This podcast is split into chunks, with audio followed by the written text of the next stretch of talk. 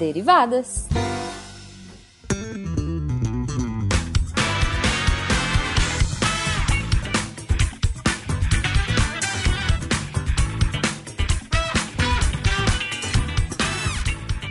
Sejam bem-vindos, deviantes e derivadas, a mais uma leitura de e-mails e comentários do SciCast, com as derivadas. Eu sou a Thaís. A hemoglobinazinha entraria... do SciCast. SciCast. Tá vendo? A pessoa já veio, a pessoa já veio invadir. Eu ia falar que a Cris não estava na gravação, porque ela está trabalhando fora do país, mas a pessoa já veio invadir a minha gravação, ainda para dizer a minha fala, quem sou eu. Pois é. Você quer que coloque? Não. Não, a, a, Cris, a Cris tá ouvindo. Pior que isso, a Cris está ouvindo e falou selo babaca para a Cris. que está trabalhando fora do país. Se quiser cortar isso, não tem problema não, editor. É, não, lindinha, nada de selo babaca. Ela é foda pra caralho. pois é, minha filha. Menina de ouro. Mas hoje, hoje, gente, a gente tem a melhor convidada que a gente podia trazer aqui Derivadas. Não é? Pois é, pois é. A gente tem uma convidada maravilhosa que é a nossa linda editora Deb. Oi, pessoas. Aqui é a Deb, ocupando esse espacinho só de leve. daqui a pouco a Cris tá de volta. Mas muito obrigada, Deb, por vir gravar este Derivadas com a gente. Não costuma não, tá? Mas... Eu vou começar outro não tipo de, de dominação.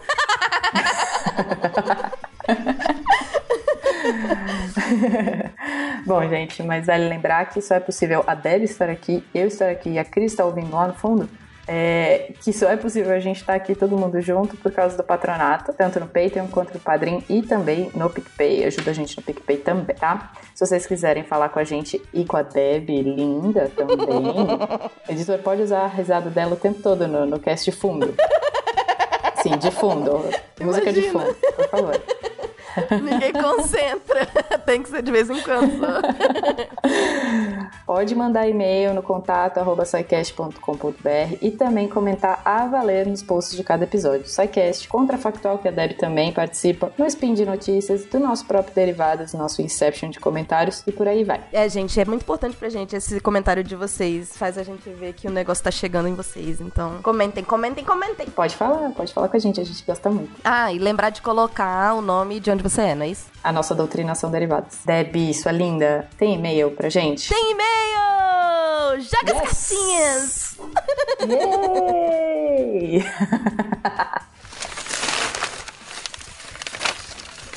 É, esse e-mail é do SPIN 224, atividade física e gravidez. Eu vou falar 224 porque eu não sei falar dois centésimos, do, do, do centésimo e, enfim, vigésimo. Não, tava lendo 224 também, não sei falar isso não. duocentésimo, vigésimo, quase sei lá. Enfim. Vamos lá. Você sabe, tá vendo? Eu, eu não fazia ideia. é do Hugo Sr. X Rosa. Saudações gestacionais, spinners. Muito legal o spin, mas tenho alguns comentários para fazer. O primeiro é que médico Aula de grávida... chicote. Faz parte também. O primeiro Ai. é que médico de grávida chama-se obstetra e não pediatra. Esse último é médico de bebês e crianças. Aliás, eu não sei, eu ouvi foi no de nefrologia falando que tem um pediatra específico para adolescentes também agora, né, com outro nome. Não vou lembrar agora. Mas vamos lá. Como foi dito corretamente, gravidez não é doença, mas também não é hora de mudar seu estilo de vida. Eu e a esposa tivemos uma gravidez de sucesso há dois anos, cheia de riscos graças ao sedent... sedent... graças ao sedentarismo. A pessoa fala muito rápido. Aí não deu certo. Quero deve em todos os derivados. Quero deve em todos os derivados. A minha dominação tá funcionando. Cheia de riscos graças ao sedentarismo, mas que acabou bem sucedida. Como orientou nosso obstetra, durante a gravidez o corpo passa por muitas mudanças e não é o melhor momento para adicionar mais coisas ao corpo. Ou seja, se você pratica, não pare. E se você não pratica, não é hora de virar atleta.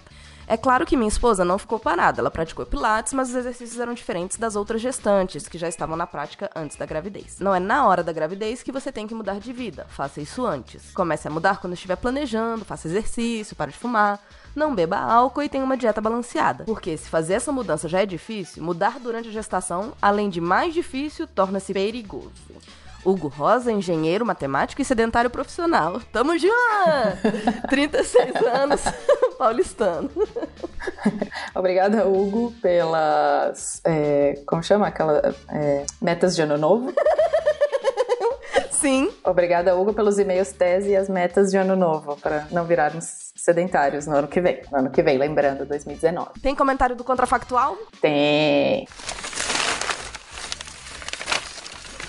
Bora pro comentário. Então a gente tem um comentário do contrafactual 80. Se o Brasil não tivesse ganho a Copa de 70. Brasil, salve a seleção. Não vou não consigo. acompanhar Toda isso, vez não. que alguém fala Copa de 70, eu não consigo não cantar essa música. Não vivi a Copa de 70, desculpa, gente, mas esse é o comentário, o comentário da Cris que está invadindo de longe, é que se não tivesse ganho a Copa de 70, não seria tetra. Ponto final. Então a gente acaba derivadas aqui. A gente seria tetra. Não seria, a gente seria tetra. Desculpa, já tô errando tudo.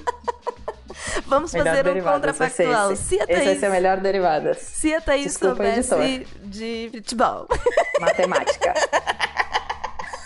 ou matemática. Ou matemática. ah, é Mega Sena. É Mega Sena. Sena. Cena de seis. Cris tá Ah, é, a Cris dizendo. botou na roda a ideia do Mega Sena e o Mind Blow que foi naquele cast de felicidade que eu não sabia que Mega Sena era porque eram seis números. E que hexa vem é. de seis também. Penta Desculpa, de gente. cinco.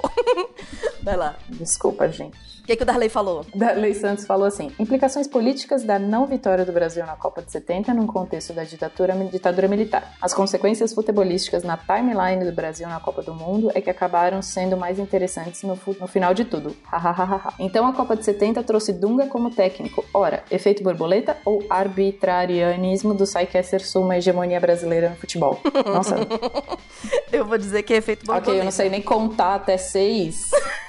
Eu não sei. Tá, tá difícil eh, comentar esse comentário. Eu não sei contar até seis.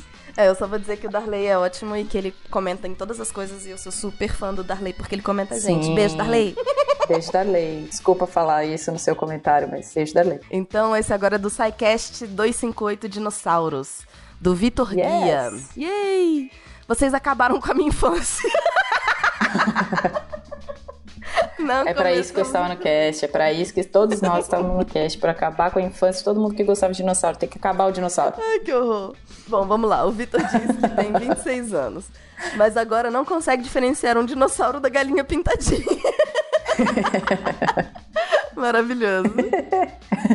Verdade. O Matheus Sodarte falou assim, ainda do SciCast 258 Dinossauros, ele falou: Dinossauros, pulei de alegria ao atualizar o feed. Yes. E que começo no cast vários convites à nostalgia em um dos meus assuntos favoritos nas ciências, ficando atrás só talvez do ensino de sistemática filogenética. Nossa.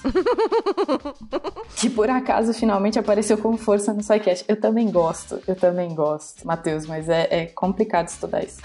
É, pra mim não faz o menor sentido. Esperei por. É, é tipo. É você falar filo, classe, ordem, família, gênero, espécie. Ah, entendi. É, não. Continua sem fazer Entendeu? sentido. Ok, ok, ok, Debbie. É porque eu não entendo. Exo. Hexa. Hexa. Ok, continua. Esperei por muito tempo um programa de bio que me divertisse, como biólogo, assim como me, diver- me divertem os de física e matemática. Gabi Sobral me fez vibrar falando tanto de paleontologia quanto de sistemática, e o Pena, apaixonado por essas fantásticas criaturas mesozoicas, estava incrível como sempre. A trilha sonora de abertura do cast foi muito boa, só fiquei triste do programa não ter sido encerrado com o ápice da mesma, do mesmo tema. No geral, um dos meus sidecasts favoritos, mesmo com alguns momentos muito eu acho que, e com o Fernando falando mal desses lindos seres emplumados. Adoro os dinossauros e vou protegê-los, emplumados ou não. É isso aí, Matheus, também acho. Por mais sidecast de grupos extintos e suas respectivas filogenias. Vamos ajudar a popularizar essa sistemática, mesmo que aos poucos, evitando assim vários problemas arrastados por classificações ultrapassadas, como invertebrados, protistas e répteis. Tem vários comentários aí, Poxa. né? Invertebrados. Uh, protistas. É, então... Poxa, Matheus, tem que respeitar quem fez assim também, né? As pessoas não tinham todo o conhecimento que a gente tem hoje, né? Então, bora respeitar. E também, Matheus, é, só lembrando que esse pedaço eu acho que a gente também não sabe tudo, né? Então tem hora que a gente faz o momento eu acho que, porque a gente também não- na hora de gravar não tem acesso a todas as informações. Ok, a gente trouxe uma uma especialista da área, mas mesmo assim, ela também não sabe tudo, ninguém aqui sabe tudo. Então a gente tem vários momentos de eu acho que eu acho que esses momentos são muito importantes. É, e a gente vai, a conversa vai levando, né? Às vezes vai levando para um outro lugar que a gente não tinha planejado. Então acontece mesmo. É, pois é, pois é. Mas muito obrigada pelo comentário. Também amo dinossauros e também gosto de sistemática, mas é um, é um assunto meio denso. É, difícil de deixar divertido. É, um pouquinho complicado de deixar divertido, mas a gente tenta. A gente tenta. Não, foi massa. Tem mais comentário? Deb, tem um comentário do SciCast agora? Tem comentário do SciCast de língua portuguesa! Eu falei que eu tava Olha invadindo. o jabá. Olha o jabá. Olha o jabá do próprio SciCast. Ela veio aqui pra falar isso. Ela veio aqui pra falar isso. Eu vim só pra isso. Porque, na verdade, eu achei que ficou Uhum. faltando a gente falar do comentário do Marco Aurélio dos Santos. É um comentário tese. Isso, é enorme, mas eu achei, tipo, eu, desde que eu li esse comentário dele, eu tô me policiando mil por cento. Então vamos lá. E era a Deb, claro, que tinha que vir ler esse comentário. Então vamos lá. Oi, pessoal, primeira vez que escrevo. Queria agradecer pelos ótimos casts que escuto desde 2015. Aliás, descobri o que é podcast com vocês. Uhul! Oi, fofo. Quanto aos casts de história de língua portuguesa, o BR, RUBR, eu nunca sei como é que fala isso. Ruebr. RUEBR. RUEBR. Obrigada, gente. Fiquei me assim. retorcendo por aqui, querendo dar meu pitaco. Embora saiba que se tivesse participando, todo o meu conhecimento seria bloqueado instantaneamente. acontece, acontece, Marco, acontece. Na parte 1, mencionaram em algum momento a variação, variação e mudança linguística. Gostaria de fazer um comentário sobre o vocábulo, o vocábulo eventualmente. Significa em português talvez. Aí ele tirou o inserto do Hawaii, né? Expressa uma possibilidade, uma hipótese, porventura, talvez, possivelmente. Por exemplo, tem uns livros que eventualmente podem interessar-lhe. No entanto, nos últimos anos, tenho escutado um uso um pouco diferente vindo de professores universitários, colegas professores de idioma, podcasters e youtubers, resumindo. Pessoas que ou sabem inglês ou têm uma noção funcional dele, usam o eventualmente no português do mesmo modo que eventually em inglês, que é totalmente diferente do nosso. Aliás, uma das moças desse cast, eu, a Ah! Debbie, fui eu mesma. Faz uso de eventualmente desse jeito. Desde então, nunca mais. Toda vez eu vou e mudo. Devido ao fato dessa palavra, palavra ter frequência baixíssima nas conversas diárias e de que a versão com significado emprestado aparece bastante nos círculos que mencionei, quem sabe dentro de alguns anos os dicionários passem a registrar mais essa, essa acepção ao lado da antiga. É esperar pra ver se isso vai se espalhar e fixar. Mas é verdade, eu só uso eventualmente no sentido de eventually. Eu não uso no sentido de de talvez. que em algum momento vai acontecer. Exatamente. É difícil voltar depois que você imagina que ele pode ter esse, esse, esse significado. É difícil voltar. É, mas aí é muito louco, porque eu critico quem fala realizar. É coisa. Então a gente tem que. É é bom quando a gente é pego nas nossas incoerências, né? Porque a gente toma na cara. Então vamos respirar, né? Deve, porque esse e-mail, esse comentário é um comentário tese. Vai, vai, me Então substitui. a gente. Vou continuar, vou continuar, vou continuar. Outra coisa, mencionaram algumas vezes a hipercorreção. Dessa vez vou me limitar aos podcasts que escuto com mais frequência. Vocês, o Nerdcast, o Rapadura Cast, os Procrastinadores, o Dragão de Garagem e o MRG. Pode, crastinadores, mas tudo bem. Pro- ah, desculpa. Desculpa, editor. Podcrastinadores. Desculpa. Ou seja, vou usá-los como exemplo interessante, pois vocês são pessoas letradas, ó. Muitas vezes especialistas em sua área, por vezes conhecedoras de duas línguas, etc. E é exatamente nesse terreno, mas não só, que as hipercorreções costumam ocorrer. O verbo haver e sua versão mais popular por aqui, o ter, quando tem o sentido existencial, são impessoais, ou seja, não exigem sujeito. Portanto, quando se diz houve, teve, duas, fe duas festas ontem, duas festas é o objeto do verbo e não o sujeito. Contudo, como ao longo de nossa longa vida escolar passaram corrigindo nossa concordância, principalmente com o ser, é duas horas, nada menino, são duas horas. Agora temos mais noção das coisas que queremos, das coisas, queremos concordar tudo, mesmo quando originalmente isso não ocorre. Assim costumo ouvir nos podcasts citados, houveram, tiveram duas festas ontem. Não, não. É, não, não. É, Essa é a hipercorreção mesmo. É achar que É, precisa não, é- esse não dói. precisa. É. É, não, por favor, não estou os criticando. Estou apenas usando esses dados tão recorrentes nos próprios casts e por isso tão ao nosso alcance para enriquecer um assunto. Sério, please. Super bem recebido. Sempre. É um sempre. ótimo exemplo. Então vai pro Vai. banco, sua vez. Vai, Debbie. Exato. Quanto à questão da variação milho, mio, não tenho certeza se isso é influência externa ou uma tendência interna que permeia as próprias línguas latinas. Não me lembro da referência, mas talvez seja a história de língua portuguesa de Paul Tizier e ou algum texto ou livro do Marcos Bagno, ou talvez até tenha tirado a informação de diversas outras obras. Perdoe-me a imprecisão. Esse fenômeno é bastante comum aqui no Brasil, sendo empregado até em alguns vocábulos específicos, ainda que em momentos jocosos muitas vezes. Mesmo por pessoas que não possuem tal variante, palhaço, véio, etc. Isso também ocorre em espanhol com o duplo L, né? Cuja pronúncia pode variar de país para país e inclui LL, LH e DJ. Seria tipo I, I, GI. Tá vendo? Tá vendo porque tinha que trazer a Debbie? Não dá pra gente ler. Não dá Tipo. só para Cris e eu. Aí ele dá exemplos, né? Que a Débora vai ter que falar. Calle. Rua pode ser ouvido como cali, cade, calle, pronúncias aproximadas. Em francês, o LL é pronunciado só um L. Não o era pela aristocracia, mas assim que cabeças rolaram e a burguesia levou para o mainstream sua cultura e seus ideais, levou também sua variante linguística, que incluía esse fenômeno. Por exemplo, abeille... Agora o francês tá de sacanagem com a minha cara. Eu não tenho a menor ideia de como é que pronuncia isso. Ah, não, tem escrito depois. Abeille. Thaís fala lá francês? Fala como é que fala abelha em francês, Thaís? Abeille. Abeille. Ah, que coisa linda. É como se tivesse outro I. Entendi. Então não tem L. Abeille. Abeille. Entendi. E aí Entendeu? tem outros exemplos em francês. Vamos lá, Thaís. Trabalhar. Em francês. Travailler. Uh, colher. Cuiller. que bonitinho.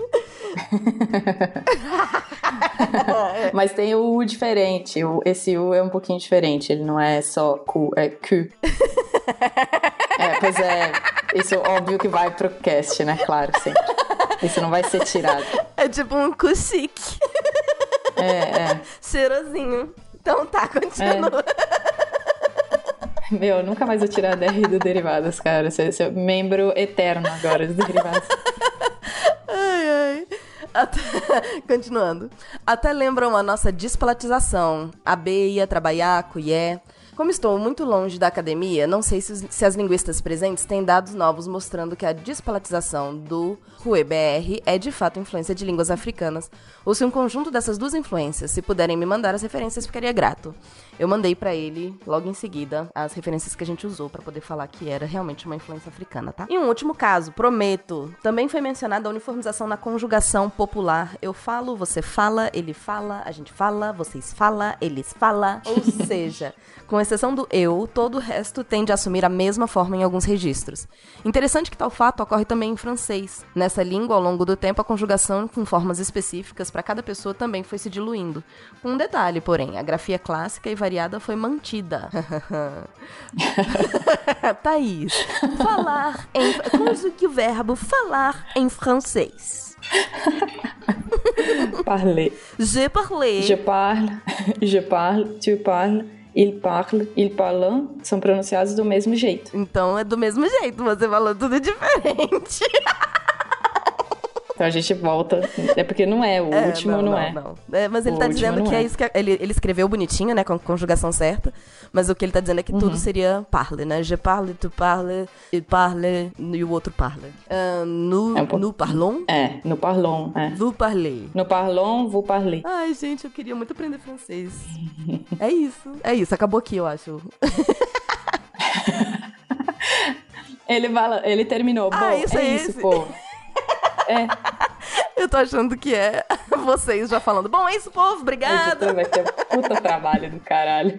Que maravilha. Que confusão. Bom, é isso, povo. Muito obrigado por esses anos de diversão e conhecimento semanal. Espero muito em breve começar a contribuir com vocês.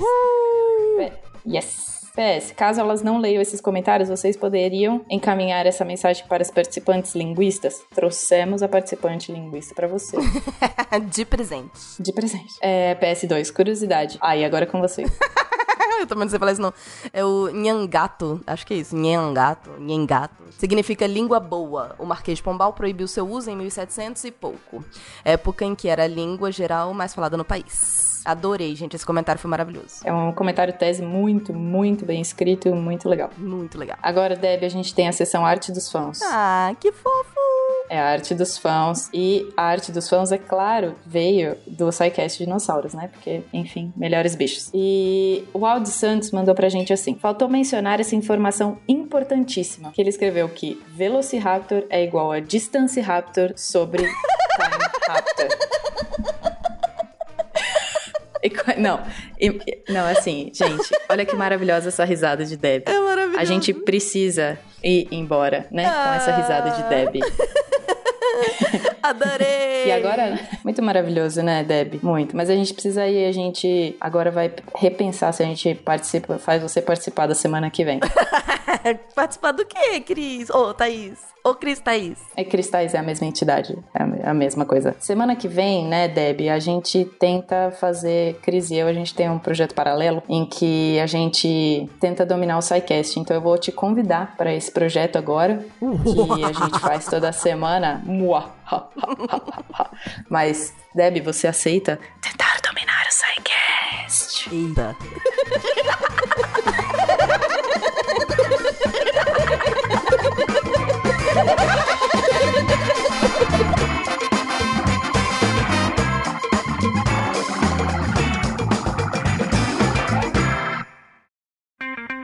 Edição por Felipe Reis.